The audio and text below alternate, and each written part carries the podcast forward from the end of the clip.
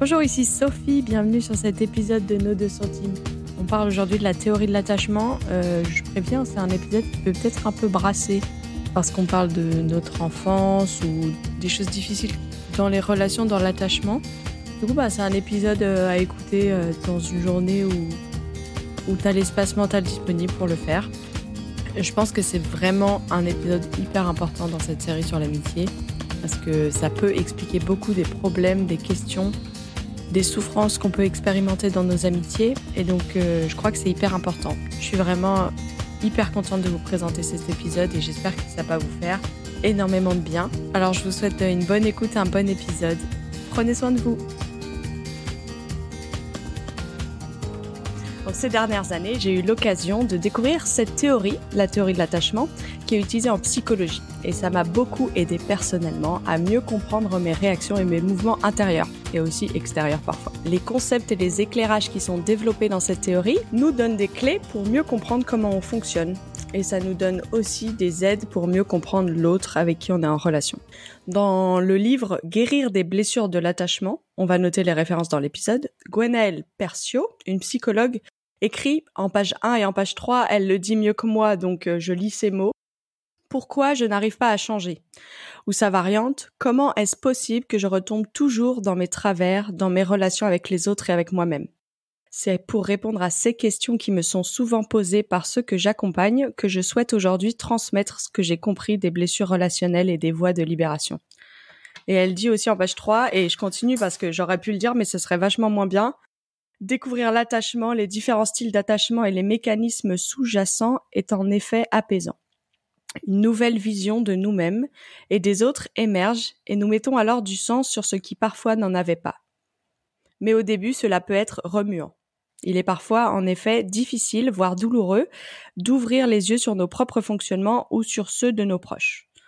Nous comprenons enfin pourquoi nous avons répété tel ou tel comportement dans notre vie, que ce soit en amour, en amitié ou au travail, et ce, malgré la bonne volonté, la compréhension intellectuelle des choses ou encore les bons conseils des uns et des autres.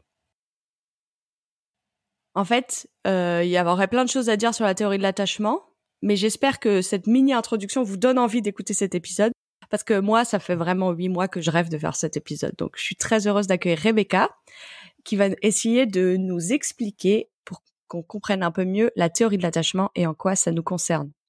Bonjour Rebecca. Bonjour Sophie, merci de m'accueillir. Qui es-tu? Eh ben, euh, bah, comme tu l'as dit, je m'appelle Rebecca, j'ai 34 ans et je, travaille comme médecin généraliste en Alsace. Voilà, je suis euh, passionnée de santé mentale, on va dire, de par mon, mon parcours, mon histoire personnelle aussi, et aussi une grosse, grosse fan de la théorie de l'attachement. Donc, euh, je suis trop contente d'être là. Trop bien. Je suis contente parce qu'on se connaît pas, mais on a un point commun, la théorie de l'attachement, ça va être cool. Et pas des moindres, c'est clair. Alors du coup, qu'est-ce que c'est la théorie de l'attachement et d'où ça vient? Alors là, c'est une question, je peux parler rien que deux heures en réponse avec la première question, donc je vais, je vais être concise. La théorie de l'attachement, euh, c'est une théorie qui a été euh, développé, on va dire, dans les années 50-60. Euh, pour commencer quelque part, ben, nous sommes des êtres humains, nous sommes des êtres de relation. Et l'attachement, il est indispensable à notre vie, à notre développement, à notre survie. Il y a quelques noms que j'aimerais citer dans euh, la, théorie de l'attachement. On va passer au concret tout à l'heure, mais là, juste pour, euh, pour le background derrière la théorie, il y a plusieurs noms. Premièrement, il y a John Bowlby, un, psychologue, un psychanalyste britannique qui a commencé à travailler dessus dans les années 50-60, euh, qui, qui, qui au départ observait des primates et les réactions de détresse des bébés primates quand leur maman partait. Et ça l'a interrogé, il s'est dit, mais comment c'est avec les humains en fait quand euh, il s'est interrogé au lien d'attachement, alors principalement entre les bébés, les nourrissons et les mamans.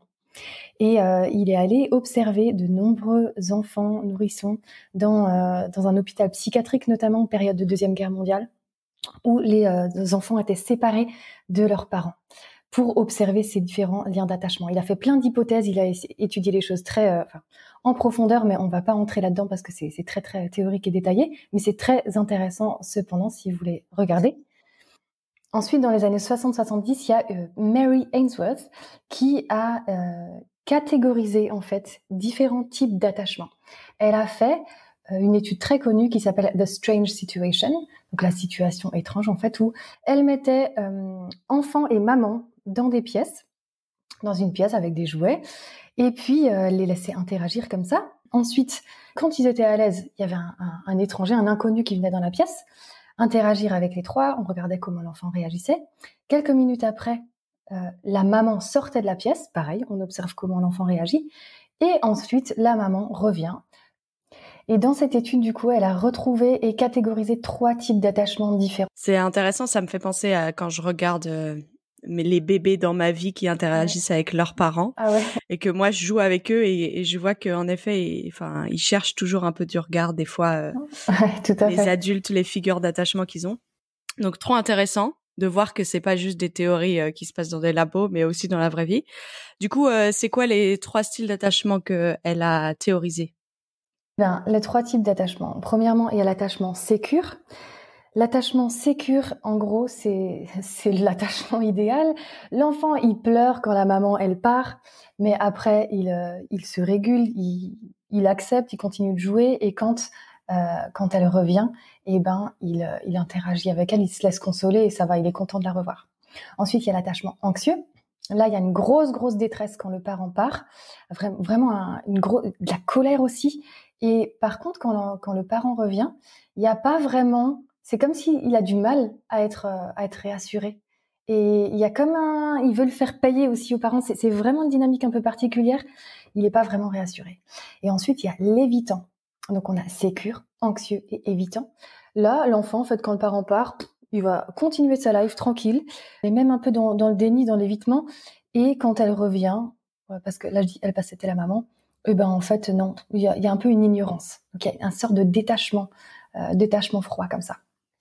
Euh, mais en fait, c'est ça. La théorie de l'attachement, c'est quoi? C'est l'hypothèse, c'est le fait de dire que la relation qu'on a eue avec notre parent principal dans les premières années de vie, elle va former le type de relation et le type d'attachement qu'on va avoir avec les autres individus au cours de notre vie globale. Alors le plus avec les personnes qui sont le, le plus proches de nous, notamment les relations euh, romantiques intimes, mais en fait aussi les relations en général. Et ça, c'est d'autres psychologues après, notamment Cindy Hazan, euh, Philippe Shaver et, encore d'autres qui, qui, ont pris l'hypothèse initiale de John Bowlby qui, qui étudiait l'attachement, euh, l'attachement primitif et qui l'ont dit ah et si ça impactait aussi nos relations romantiques? Et puis après euh, d'autres ont extrapolé aux relations générales. Mais c'est vraiment ça. En fait, c'est on n'a pas que besoin d'être d'être d'être nourri et d'être nourri et changé quand on quand on est quand on est bébé. Euh, on a besoin d'amour, de sécurité, de connexion.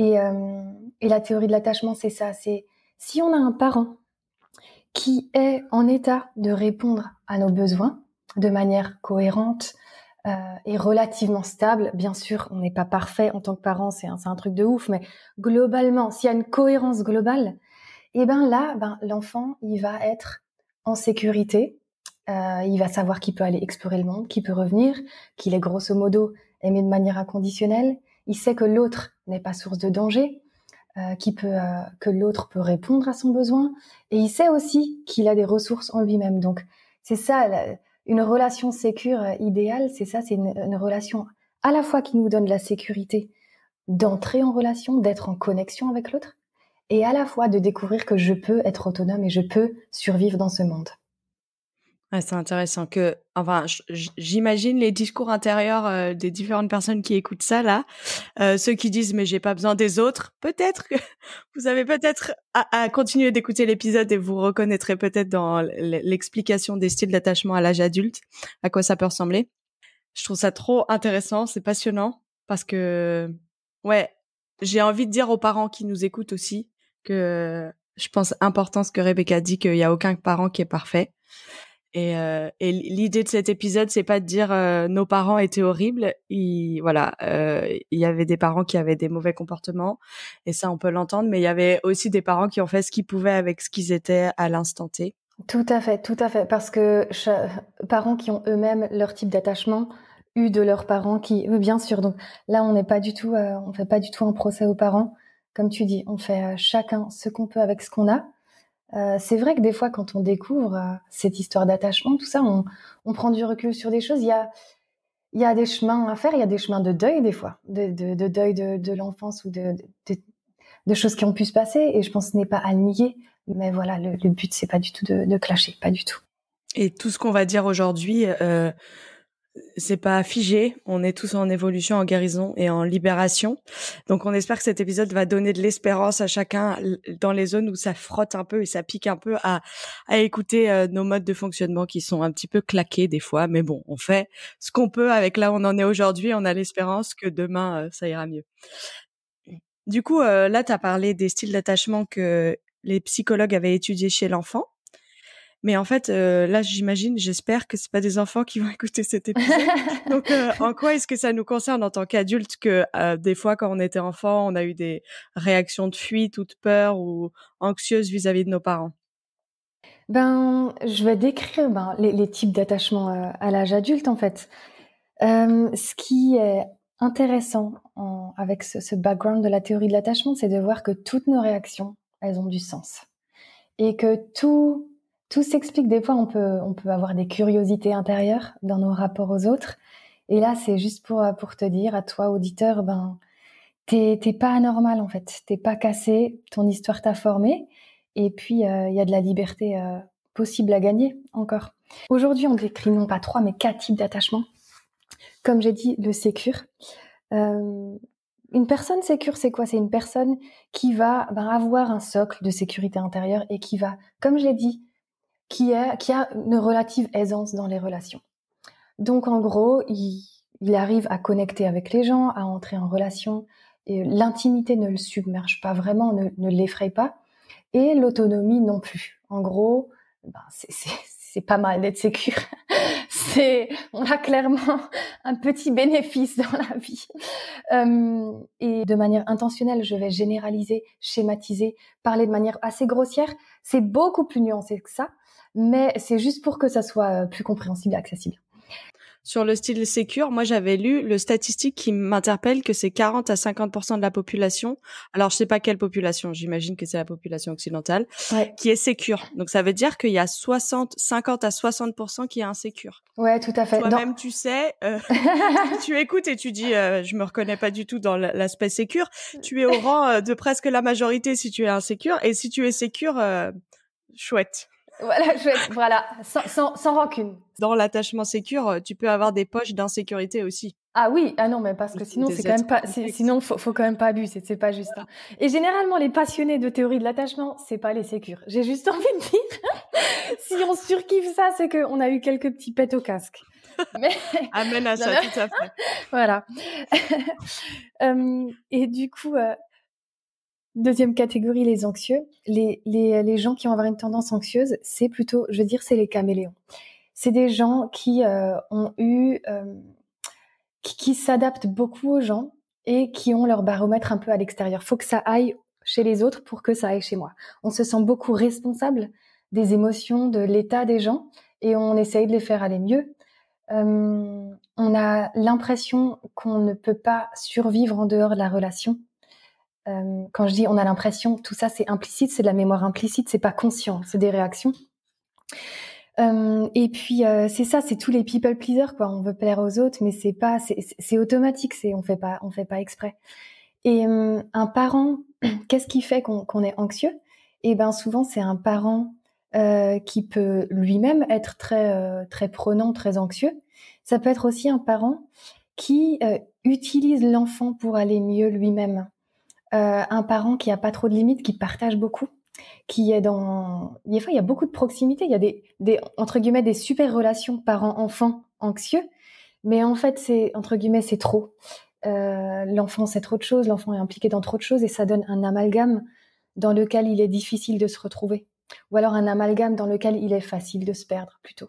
Et du coup, on est, on est un peu fondu à l'autre en fait. Qui est-ce que je suis? Est-ce que j'existe à part entière? Donc ça, pour l'attachement anxieux. L'attachement anxieux, ce qui est intéressant euh, à voir, c'est que les anxieux, ils détestent les conflits et euh, les désaccords. Ils ont tout de suite l'impression que toute la relation est en jeu. C'est en gros le gros drame. Et ils ont un sentiment d'urgence. Il faut résoudre, il faut réparer la relation tout de suite. Alors qu'un sécure, il va être là, bah non, en fait, il y a un désaccord, mais c'est bon, en fait, ça, ça, va aller.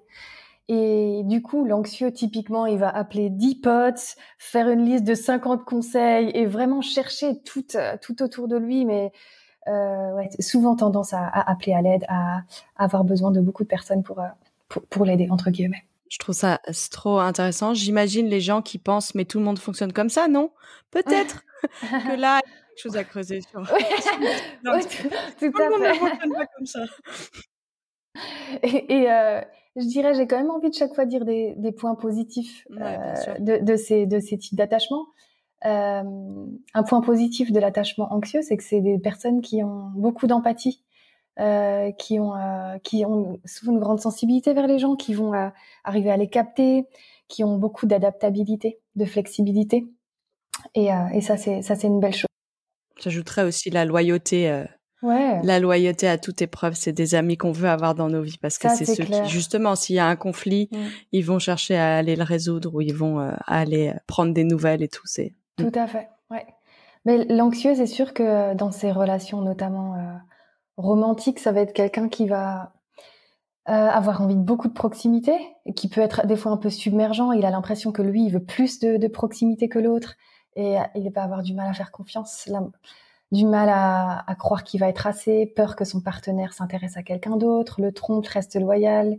Euh, quelqu'un qui a beaucoup de besoin de réassurance sur le sur sa valeur, sur le fait qu'il est assez et que euh, qu'il est ok tel qu'il est quoi.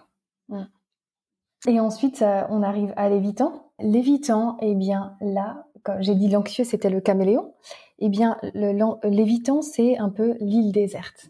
C'est une île parce que l'évitant il a eu un parent qui soit était plutôt absent, soit était plutôt dangereux même entre guillemets méchant, mais je dis méchant, faut nuancer, mais euh, qui, répondait euh, voilà pas de manière bienveillante. Euh, il a enregistré que l'autre, bah soit il est pas là, soit il fait mal. Donc qu'est-ce que je vais faire? Bah je vais pas lui faire confiance. J'ai du j'ai tendance à pas faire confiance, j'ai tendance à être très autonome. Je veux me débrouiller par moi-même à tout prix. J'ai du mal à demander de l'aide je veux pas avoir besoin d'aide en fait.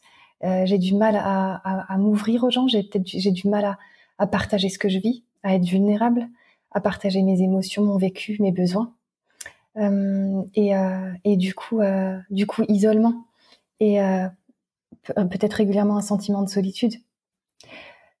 Entre guillemets, c'est pas un problème en soi d'être anxieux ou évitant. Hein. C'est des c'est des mécanismes de défense qu'on met en place à la base, même avant de pouvoir parler, avant de pouvoir marcher, avant d'aller à l'école. C'est incroyable quand on y pense. Et c'est pour pouvoir naviguer la vie au mieux, euh, pour pouvoir survivre. Je pense que ce qui est, ce qui devient compliqué, c'est quand ça parasite, quand ça a des répercussions sur nos relations et que ça commence à nous pourrir la vie. Et qu'on on voit ça par des émotions désagréables. Je vais en parler plus tard. L'évitant, du coup, eh ben, il va se sentir seul régulièrement. Et lui, quand il y a un conflit, il aime pas non plus. il aime pas, il aime pas quand il y a trop d'intensité émotionnelle. C'est, c'est submergent. Mais lui, il va pas vouloir envie, il va pas avoir envie de régler les trucs tout de suite. Il va vouloir fuir, s'isoler dans sa tour parce que c'est seul avec lui ou elle qu'il est, qui se sent bien, qui se sent plus au calme, plus en sécurité. Donc, euh, s'il revoit la personne et qu'il n'en reparle jamais, généralement, ça va, ça pose pas de souci. Alors que l'anxieux, il va tout le temps vouloir, euh, voilà, régler à fond. Là, vous entendez peut-être déjà euh, la complexité des humains et le fait qu'on est très différents et comment des fois euh, nos styles d'attachement, ça peut faire des frottements les uns avec les autres. Et euh, Tout à fait. oui, hein, voilà, on va en parler plus tard, mais c'est follement, c'est follement bucolique d'imaginer un anxieux et un distant entre, en relation l'un avec l'autre. Et c'est ça. Et puis, il faut quand même le dire que c'est une combinaison très très fréquente de, de couples. Hein. les points positifs des évitants eh bien, c'est des gens qui sont très autonomes, qui ont beaucoup de ressources pour trouver des solutions eux-mêmes, des gens qui peuvent être très entrepreneurs, auto-entrepreneurs, euh, ouais, qui ont quand même euh, une, une solidité euh, intérieure et qui savent bien auto-réguler. Je, vais parler d'autorégulation et de co-régulation parce qu'en tant qu'humain, on a besoin des deux, on a besoin d'apprendre à se calmer. Quand on est, quand on est au monde, on ne sait pas s'auto-réguler, se calmer tout seul. Sans quelqu'un qui nous calme, qui nous, qui s'occupe de nous, on meurt, on est dépendant. Donc on a besoin de cette co-régulation avec les gens. Euh, mais on a besoin aussi d'apprendre à s'auto-réguler. Et normalement, c'est un outil qu'on apprend au cours de notre enfance, mais plus ou moins, bien sûr. L'évitant, ce qui n'est pas évident, c'est ce qui n'est pas évident, c'est que, euh, comme dit, quand il y a euh, quand il y a quelque chose de trop intense dans la relation ou un conflit, ils ont tendance à, à cliver, à couper. Donc, il peut y avoir des ruptures relationnelles euh, et ça peut ben, ça peut ne pas être ne pas être facile, c'est clair. Mais c'est là encore, c'est pas fait exprès. Un évitant, des fois, quand il y a trop d'intensité émotionnelle, ça va être le blanc dans sa tête. Il peut même pas processer. Alors que euh, et, tout ça, c'est en lien avec le système nerveux, c'est incroyable. Mais je vais l'arrêter là, sinon je vais, vous perdre en chemin. Mais euh, l'anxieux, c'est l'état d'urgence, c'est se battre ou combattre, c'est fight or flight. Il faut que je, je résoudre à tout prix. Et l'évitant, c'est plutôt la paralysie. Oh là, là, il y a plus personne, je ne peux plus gérer.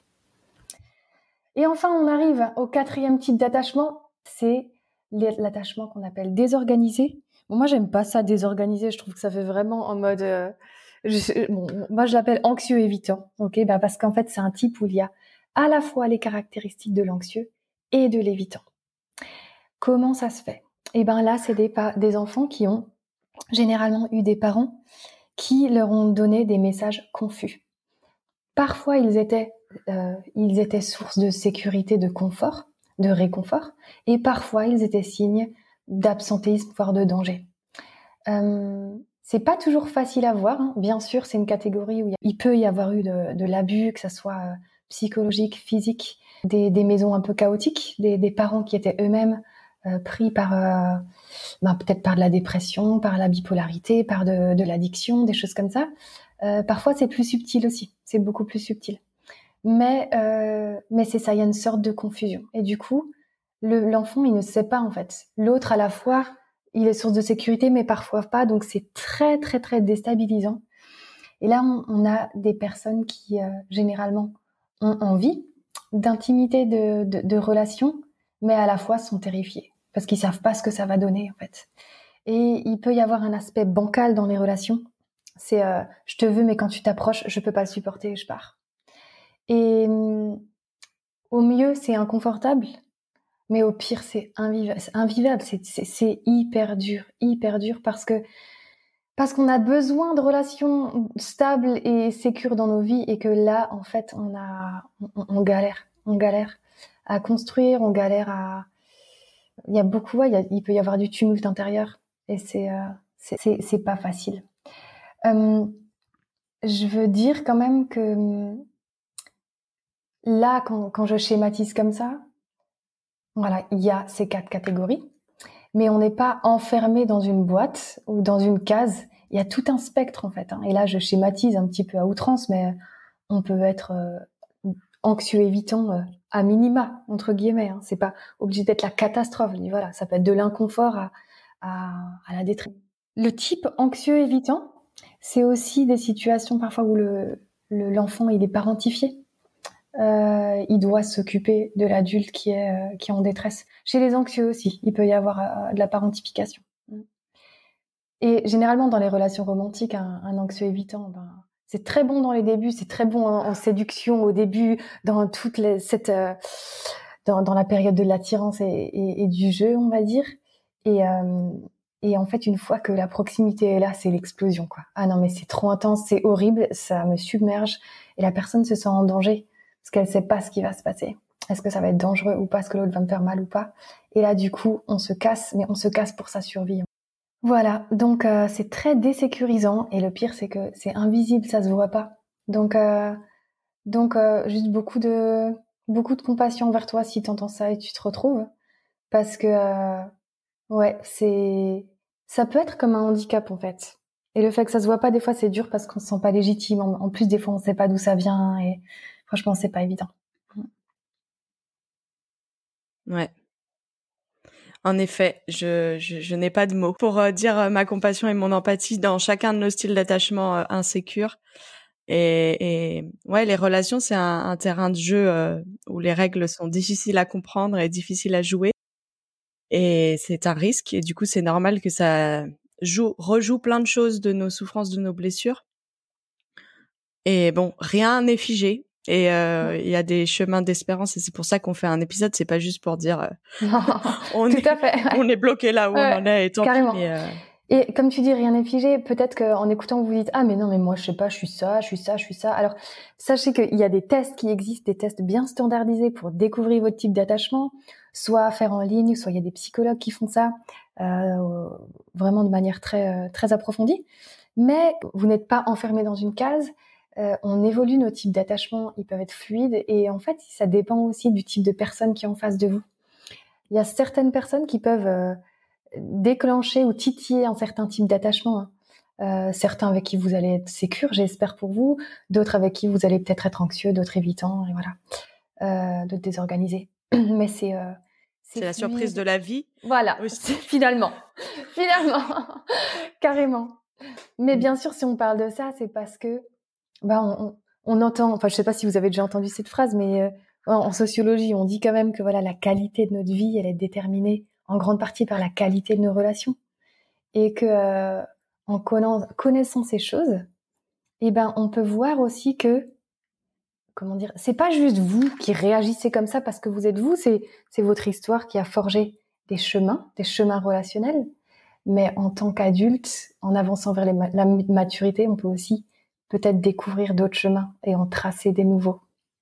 Bien sûr, toujours plus facile à dire qu'à faire. Moi, je, suis toujours celle qui balance la théorie. pratique, euh, c'est vous. c'est ça, la pratique. J'adore. La pratique, c'est vous. ça trop bien. Non, mais euh, c'est intéressant ce que tu dis sur les chemins parce que dans le livre que je lisais là récemment pour réactiver mes pensées sur ça, euh, elle parle des chemins mentaux. Et bon, euh, j'ai jamais fait d'études de neuropsy, mais il me semble que dans l'attachement justement, enfin dans l'attachement sécure, en gros, euh, quand l'enfant a une crise, le parent qui est lui-même sécure parce qu'il a reçu un attachement sécure ou qu'il a réussi à gérer ses blessures et tout ça, il peut en fait expliquer à l'enfant euh, intellectualiser un petit peu, l'aider à créer des chemins mentaux sur la gestion de ses émotions, la gestion aussi peut-être des conflits relationnels qu'il a eu en tant qu'enfant, même à deux ans, et mettre des mots sur ça. Et en fait, ça va créer des chemins, j'imagine, dans nos neurones, euh, qui va un petit peu comme les digues d'une rivière, euh, guider le flot des émotions.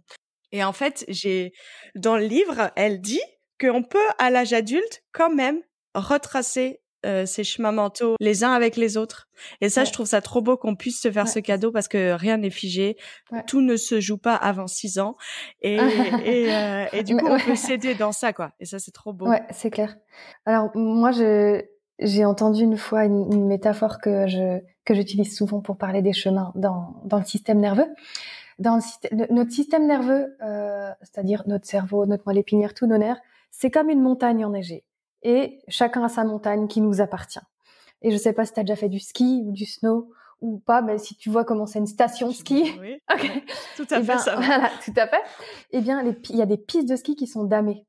Et donc là, tu as des, as des grosses euh, dameuses qui viennent, qui tassent tout. Et puis tous les touristes, ils vont là-dessus parce que ça va vite, ça, ça file, ça file. Et puis les chemins qui sont le plus pris, eh ben, c'est ceux qui vont le plus vite.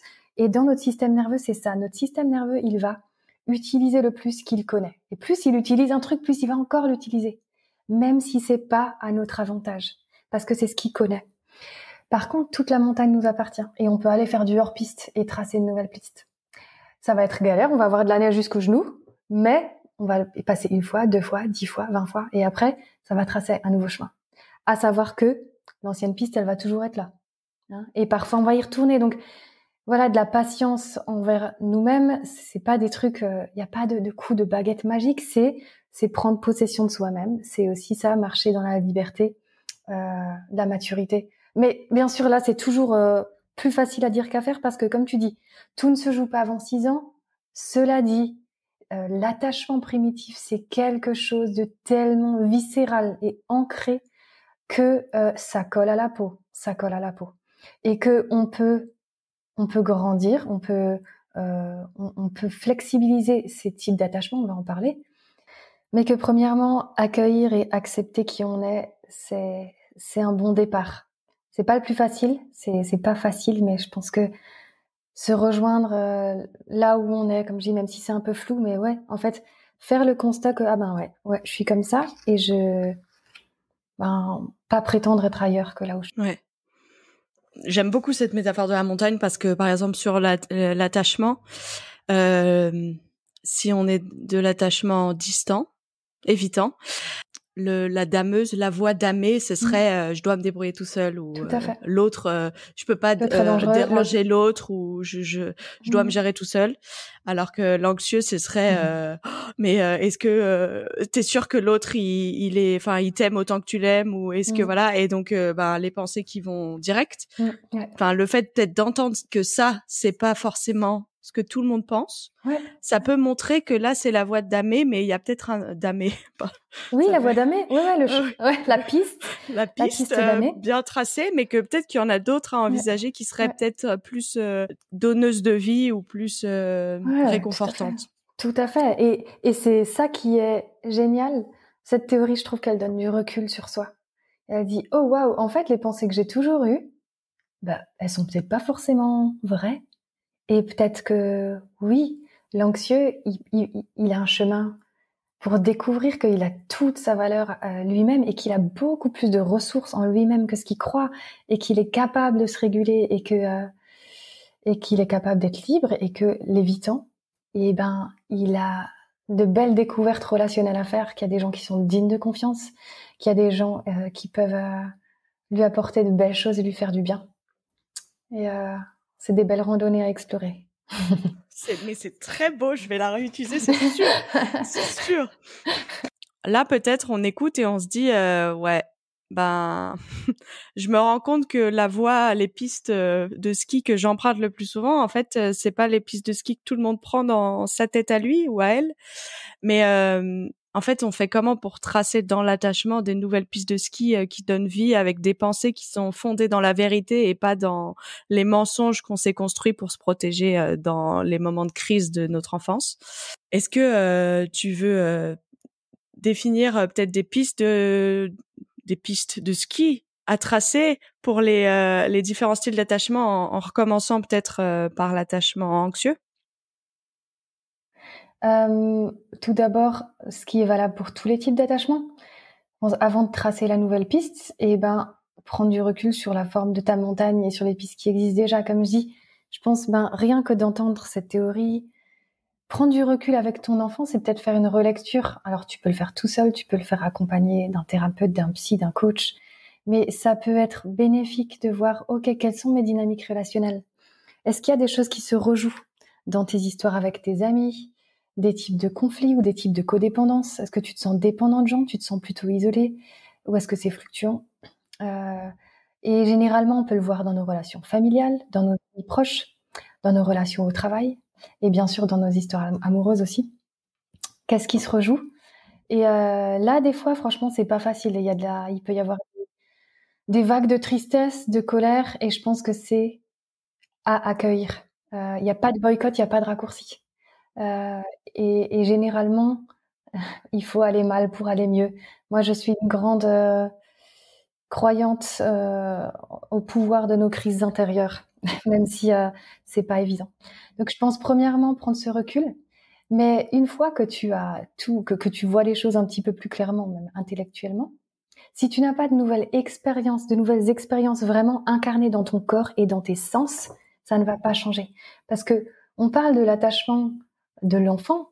Un attachement, un enfant, euh, ça s'attache quoi En étant pris dans les bras, en étant cajolé. Ça passe beaucoup par le physique. Et la régulation, elle est beaucoup physique aussi. Donc après, donc premièrement, c'est prendre du recul et, euh, et essayer de saisir tes schémas relationnels. Et deuxièmement, c'est avoir des expériences sécurisantes. C'est quoi des expériences sécurisantes? Eh bien, c'est de nouvelles expériences sécures, relationnelles. Et ça, ça peut se faire tout, tout tranquille, tout, tout tranquillement. Eh ben, je vais commencer par l'anxieux. Un anxieux, tout ce chemin, juste, ça se fait un petit pas dans la neige après l'autre. Donc, ce qui, je pense, qui est bon de retenir, c'est que ça doit à chaque fois être tolérable. Notre système nerveux, dès qu'il va vivre un truc trop fort, il va péter son câble et il va se manifester. Et il est plus fort que nous. Il est, la partie euh, réactionnelle de notre système nerveux, elle est tellement forte, je ne vous conseille de ne pas entrer en guerre contre elle, vous risquez de perdre. mais euh, de faire donc des pas tolérables. En tant qu'anxieux, par exemple, la prochaine fois que tu as euh, un désaccord, un conflit, et que tu as une grosse bouffée de panique qui vient et que tu as envie d'appeler tes 15 potes est-ce que ce serait tolérable? De prendre peut-être une minute pour t'asseoir avec toi et te demander, OK, comment je vais là? Comment je vais? Qu'est-ce qui se passe? Et de quoi j'aurais besoin? Chaque fois, les questions, je pensais comment je me sens physiquement, intérieurement, de quoi j'ai besoin, parce que derrière nos sensations, il y a souvent des besoins. Et comment, moi, est-ce que moi, je peux faire quelque chose pour y répondre? Et l'anxieux, son chemin, c'est d'apprendre peut-être un peu s'autonomiser et à développer l'autorégulation. Donc, d'être un peu plus à l'aise avec lui-même. Pour pas toujours être dépendant des autres, pour pas toujours être perdu, fondu dans les relations. Ça, c'est une piste euh, quand il y a des conflits. Mais l'anxieux, ça va être aussi, parce que c'est quelqu'un qui est souvent caméléon, l'anxieux, ça va être aussi, eh ben, est-ce que là, c'est tolérable de dire mon vrai avis, de dire ce que je pense vraiment, et pas ce que l'autre veut entendre? Mais ça, bien sûr, ça se fait pas du jour au lendemain, hein. et souvent, ça passe par la première partie théorique de apprendre à se connaître aussi, en fait. Qu'est-ce que j'aime vraiment, qu'est-ce que j'aime pas? Euh, connaître ses goûts, c'est hyper important, en fait, et c'est c'est hyper chouette de renforcer sa relation à soi-même. Euh, l'anxieux, ça va être aussi quand je suis en train de déballer mon sac à l'autre parce que j'ai besoin d'être réassurée. Est-ce que je peux prendre peut-être juste 10 secondes là pour voir si l'autre en face de moi il est en état de recevoir ce que je, reçois? Parce que souvent, c'est pas euh, fait exprès, mais dans l'anxieux, des fois, on peut un peu utiliser l'autre pour soi pour aller mieux et juste avoir ce petit recul. Ah ouais, en fait là, je suis en face de quelqu'un, je suis en train de déballer mon sac, mais dans quel état est-il Et même lui demander pourquoi pas. Est-ce que c'est ok pour toi que je parle de ça voilà. Est-ce que ça, je sais pas si c'est assez concret ou. Si si, mais sur ton dernier point, je trouve ça hyper intéressant que d'un côté il y a l'empathie profonde de l'anxieux et d'un autre côté, euh, bah des fois les besoins nous envahissent tellement qu'on on, on a besoin de déverser chez l'autre. C'est une super piste de réflexion je rajouterais euh, euh, de conscientiser. Alors après, moi, mon problème, c'est de l'intellectualisation d'absolument tout, mais de conscientiser, euh, enfin d'être, en fait, d'être à l'écoute de soi-même. T'as dit, t'as parlé des émotions et des besoins. J'ajouterais juste euh, d'être à l'écoute de nos pensées. Pour ceux qui sont comme moi en, en centre mental en premier, de, bah en fait, tu peux pas savoir que tu crois des mensonges avant d'être conscient que c'est pas la vérité, parce que ce que tu penses c'est pas toujours la vérité. Enfin, ce qu'on pense, c'est pas toujours la vérité. Je vais arrêter de dire tu parce que je suis, je suis concernée par le fait que, comme euh, je suis humaine, des fois je crois des trucs qui sont pas la vérité. Et en fait, de juste dire ah oui, là je pense ça. En fait, je le conscientise. Je suis en train de penser que je suis pas capable, j'ai pas de ressources en moi-même, j'ai besoin des autres parce que je suis nulle peut-être ou je suis l'histoire a, montré que j'étais pas capable ou quoi. Euh, le conscientiser et le fait de le conscientiser, ça va peut-être nous aider à ben, trouver d'autres choses à penser qui sont peut-être un peu plus la vérité. Donc euh, quand on écoute nos émotions et tout, dire euh, ah ouais, là j'ai l'impression d'être incapable tout à fait, de ouais. Tout à fait, carrément. Ouais. Donc peut-être à l'écrit ou euh, avec un thérapeute après le dire à quelqu'un ou avec un ami à qui on a demandé l'autorisation de déballer ça. Tout à fait. Mais, mais ouais. ça peut être une piste aussi. Carrément, ouais, à fond. Moi, c'est ce que je mets aussi dans la première, dans la prise de recul, en fait. Mais ouais, tout à fait. et mais ça peut être fait aussi vraiment naturellement. Pensez pas qu'il faut chaque fois s'asseoir euh, deux heures avec un stylo. Même si vous, enfin, moi personnellement, j'adore.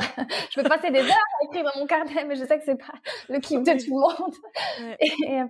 Et, et, en fait, le l'anxieux euh, avant, enfin je je veux pas retourner et être trop brouillon, mais en fait, chez l'anxieux, ce qui peut être difficile des fois, c'est qu'il peut y avoir de la rancœur et de l'amertume parce que et il peut se sentir utilisé. Parce que justement, c'est ça, c'est ben, on fait passer souvent l'autre avant soi, en fait. Et au final, on peut se sentir aussi isolé parce que est-ce que l'autre nous connaît vraiment ou il connaît juste la version de nous qu'on croit qu'il kiffe, en fait? Et on a du mal à être soi-même. Et je pense que un bon symptôme, un symptôme positif de d'un anxieux qui avance, c'est quand il se sent un peu moins, il y a peut-être moins de rancœur, moins d'amertume, et il se sent plus peut-être cohérent entre qui il est à l'intérieur, ses mmh. couleurs intérieures et ses couleurs extérieures. Donc moi, à tous mes caméléons, j'ai envie de dire, mmh. découvrez votre couleur. c'est euh, parce que vous êtes unique et on a besoin de vous dans ce monde. Trop beau. Voilà. C'est trop beau et je veux dire que là, euh, peut-être il y a des gens qui commencent à s'ennuyer parce qu'ils sont sécures ou euh, évitants ou quoi, mais en fait, cette théorie, elle permet pas juste euh, de se connaître soi-même, elle mmh. permet de d'aider l'autre à tracer des nouvelles pistes. Euh, et, et, j'ai envie de dire que c'est pas que les sécures qui peuvent tracer de nouvelles pistes chez les évitants, les anxieux et les anxieux évitants. C'est tout le monde même quand t'es évitant, même quand t'as genre euh, des problèmes gros comme des maisons dans, ta, dans ton attachement, tu peux aider l'autre à tracer des pistes de ski. C'est pas ta responsabilité, hein, c'est notre responsabilité individuelle. On n'est pas là pour sauver les autres. On peut aider l'autre à tracer des pistes de ski nouvelles et à lui montrer les choses qu'il croit sur lui-même qui sont fausses ou qui croit sur le fonctionnement du monde qui sont fausses et l'aider à avancer. Et ça, euh, c'est tellement beau de se dire que même si on est un peu claqué au sol tous, qu'on a tous nos grands problèmes, on peut quand même mettre un cadeau pour les autres. Je trouve ça tellement beau. Carrément. Et c'est ouais, à expérimenter, c'est plutôt incroyable et c'est très guérissant. C'est ça qui est génial. On a des êtres de relation et les blessures, les blessures souvent elles viennent au travers de relations, mais la guérison, elle vient aussi par la relation. Et ça c'est juste ouf. C'est juste ah, ouf. et oui, c'est vrai que je peux voir même les gens comment ils ont contribué à mes guérisons et mes libérations. Je vais pas dire ma libération, c'est pas un, package, euh, c'est plein de petits paquets de livres. Oui, c'est ça tout au long de la vie. Mais c'était des gens qui ont des problèmes aussi.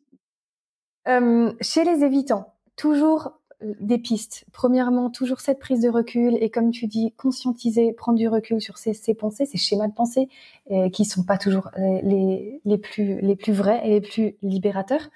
Et euh, ensuite, ben, l'évitant, lui, son, son chemin, ça va être d'apprendre à co-réguler, d'apprendre à aller un petit peu explorer la relation. Alors souvent, ben, là aussi, des pas, des petits pas tolérables. Peut-être penser à une ou deux personnes qui sont qui, pourrait être de confiance Et est-ce qu'avec cette personne, bah, je peux par exemple me dire, OK, une fois par semaine, je vais lui écrire un SMS et lui dire comment je vais. Ça peut être aussi, il peut y avoir un accord préalable. Hein. Mais apprendre à s'ouvrir petit à petit avec une personne, partager ses vécus, même si, qui sont peut-être moins agréables, apprendre à être vulnérable et apprendre à peut-être demander de l'aide quand je peux, mais toujours de manière tolérable. et quand j'ai envie de partir en courant, quand il y a un désaccord et que j'ai envie de partir en courant, un petit challenge pour l'évitant, est-ce que tu peux juste dire à la personne, là, genre, là, je me sens mal, j'ai besoin de partir. Mais juste dis-le, en fait. Juste le fait de le dire, c'est déjà une petite preuve de respect et que tu restes en lien avec la personne. Euh, est-ce que tu peux lui dire, euh, écoute, là, j'ai besoin d'une une semaine s'il te faut, mais genre, euh, là, j'ai besoin d'une semaine de, je peux pas, voilà. Mais peut-être donner une petite timeline et revenir après, mais toujours dans le but de conserver le lien avec la personne. Et euh, si tu es plutôt désorganisé, euh, eh bien là, je pense qu'il y a besoin de pas mal de temps seul déjà. Est-ce que tu peux un peu écrire tes besoins avant de les partager, sachant que tu as le contrôle sur ce que tu partages le, désorganisé ou l'anxieux évitant, ben, souvent il y a vraiment une impression qu'on on a été ballotté, il n'y a pas eu de contrôle et on ne sait pas ce que l'autre va donner. Donc là, des petites par petits pas. Pareil, exprimer ce que tu ressens et tes insécurités à des personnes de confiance, ça c'est important. Euh, et pour montrer à tes parties insécures que tu peux communiquer ce que tu vis, que tu peux, euh, tu peux être présent pour toi-même. Euh, c'est aussi dur. L'anxieux évitant, il a aussi beaucoup de rancœur parce que en fait, il, comme il n'a pas confiance, ben il va être comme l'anxieux, il va faire passer souvent l'autre avant soi, et du coup, du coup, ils sont souvent utilisés. Euh, donc là, pareil, est-ce que déjà de toi à toi, tu peux te tenir une petite promesse chaque jour pour te montrer que tu peux être fiable et que tu peux être une personne digne de confiance pour toi-même, en fait, pour commencer à renforcer l'autorégulation, pour ensuite aller vers la corégulation? Donc, l'anxieux, son chemin, c'est d'apprendre l'autorégulation, l'évitant, la corégulation, et l'anxieux euh, évitant bah, les deux, l'auto et la co. Donc c'est un double job. Euh, c'est vrai que je sais pas si tu aimes écrire, mais écrire ça peut être bien euh, parce que souvent il y a de la confusion. On sait pas trop en fait, on sait pas trop ce qu'on pense, on sait même pas trop nos valeurs, quelles sont-elles? et le fait de d'écrire régulièrement, ça peut vraiment aussi voir oh purée waouh ça c'est sorti de moi et ça peut permettre de se débriefer et d'apprendre d'apprendre déjà à, à développer notre relation à nous-mêmes. Euh, aussi, le pouvoir de la nature et des animaux pour tous les trois, pour tous les trois types d'attachement. Parce que comme euh, comme on l'a déjà dit, ça passe beaucoup par nos sens et par le physique, le corporel, par nos sensations, pas que par le cognitif et l'intellectuel. Est-ce que il y a un endroit dans la nature qui fait du bien? Est-ce que t'as, je sais pas, t'aimes bien jouer avec ton chien? Est-ce que t'as, euh, t'aimes bien faire, euh, t'aimes bien faire du stretching, aller courir ou pas Mais moi, je, c'est vrai que bon, en tant que médecin aussi, je veux dire, le corps est hyper important et apprendre à développer une relation avec son corps aussi. Eh ben, ça joue beaucoup parce que dans ces trois types d'attachements insécures, il y a souvent une déconnexion de nous-mêmes. Euh, quand c'est l'anxieux, et eh ben en fait on se, on se déconnecte de nous-mêmes au profit des autres. Et il y a souvent une trahison en fait. On ne se respecte pas soi-même, on se néglige pour l'autre. Pour l'évitant, eh ben il y a une déconnexion de l'autre, mais souvent aussi de soi-même aussi parce que comme j'ai dit c'est un petit peu le blanc dans la tête. On est on est anesthésié en fait. Et l'anxieux évitant, eh ben voilà c'est les deux. Euh, du coup vraiment une reconnexion mais là aussi toujours pas tolérable parce que quand on se reconnecte à soi, on traverse toujours de l'inconfort. Et apprendre à accueillir cet inconfort, c'est euh, c'est aussi le chemin de la guérison. Oh là là, il y a, y a trop de tout un programme. Hein. non mais j'aime trop parce que moi cette année j'ai décidé de faire de la chorale pour me oh reconnecter à mon corps parce que je me disais que faire de la danse ce serait, attends, c'est quoi le mot que tu as utilisé? Ce serait pas tolérable, ce serait oui, submergent. Ce serait pas tolérable. mais bon, notre chef de chœur nous fait un peu danser aussi. Et... mais bon, c'est, je pense que c'est à la limite du, tolérable. Et euh, ouais, voilà. Trouve un, un, truc qui est euh, dans ta zone de sécurité, mais hors de ta zone de confort. Tout, ah ouais, tout à fait. Le, le, ouais, le bon, le juste milieu à trouver. J'adore la chorale parce que en même temps utiliser sa voix, c'est aussi thérapeutique et là, et ça te fait faire de la respiration profonde. C'est waouh, génial. Tu tapes l'affiche devant tout le monde quand tu fais pas la bonne voix. Tout à fait. Incroyable, incroyable c'est clair. Il y a plein de chemins pour être dans son corps et se reconnecter à son corps. C'est clair, c'est clair. Mm. Trop bien.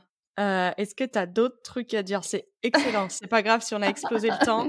Parce qu'il faut, en fait. Okay. pas, en fait. Euh, j'ai abandonné l'idée de faire un épisode de 30 minutes sur la théorie de l'attachement. C'est ça. Franchement, il y aurait encore beaucoup à dire, mais je pense qu'on va, on va s'arrêter là.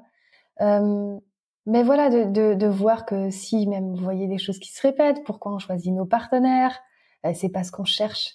Notre système nerveux cherche les schémas primitifs, cherche ce qu'il connaît. Et ce qu'ils connaissent, c'est pas toujours à notre avantage. Euh, D'où le bénéfice de prendre du recul là-dessus. Euh, et aussi, je veux dire, se foutre la paix. Hein, se foutre la paix. Il s'agit pas d'être constamment en train de euh, d'essayer de s'améliorer tout le temps. Moi, je sais que je pourrais avoir tendance à être comme ça, euh, mais c'est être avec soi-même, quoi, et, et, apprendre à être avec l'autre et pleurer quand vous êtes triste et être content quand vous êtes content. Et mais voilà, juste vous dire que que qu'il y a d'autres chemins possibles et que moi j'ai de l'espoir pour vous et et que j'ai vraiment envie. Ce que je nous souhaite, c'est des relations nourrissantes, enrichissantes. Et oui, comme quand même pour parler aussi de spiritualité dans tout ça, le rapport au spirituel, le rapport à Dieu, ça peut être une figure d'attachement et une figure de euh, une figure guérissante. Et ça, c'est euh, ça a développé personnellement parce que voilà, moi je parle de pistes concrètes. Pour, pour, pour certains d'entre vous, ça sera peut-être pas possible de partager ce que vous vivez avec quelqu'un parce que là, vous n'en êtes pas là. Et c'est là que la nature, les animaux, le spirituel, Dieu, ben voilà, ça peut être les pistes, les pistes à explorer. Et aussi, je dirais, euh, pour les gens qui croient en Dieu, euh, votre figure, votre manière de vous attacher, ça influence votre rapport à Dieu, et ça peut peut-être expliquer certains blocages que vous avez dans votre relation à Dieu. Énorme, bien sûr. Heureusement que tu le dis. Heureusement que tu le dis parce que souvent, en fait, notre attachement au spirituel, il est hyper biaisé et ouais, ouais, ouais, ouais. Il y a des chemins à tracer, c'est beau. Un petit heads up, c'est que les, mmh, si jamais tout ça, c'est un épisode qui brasse beaucoup pour ceux qui, pour qui l'attachement c'est un, un, gros sujet. Peut-être que là, vous êtes en PLS dans votre lit ou dans la rue.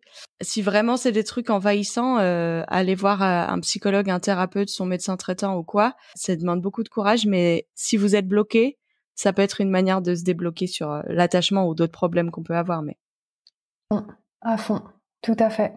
Et cette personne, avoir une personne qui est pas non plus un proche, c'est hyper intéressant de s'observer là-dedans. Euh, voilà, ouais. Je vous encourage aussi. Trop bien. Et donc, euh, on va conclure cet épisode. C'est quoi tes deux centimes sur ce sujet? Ah, mes deux centimes sur ce sujet?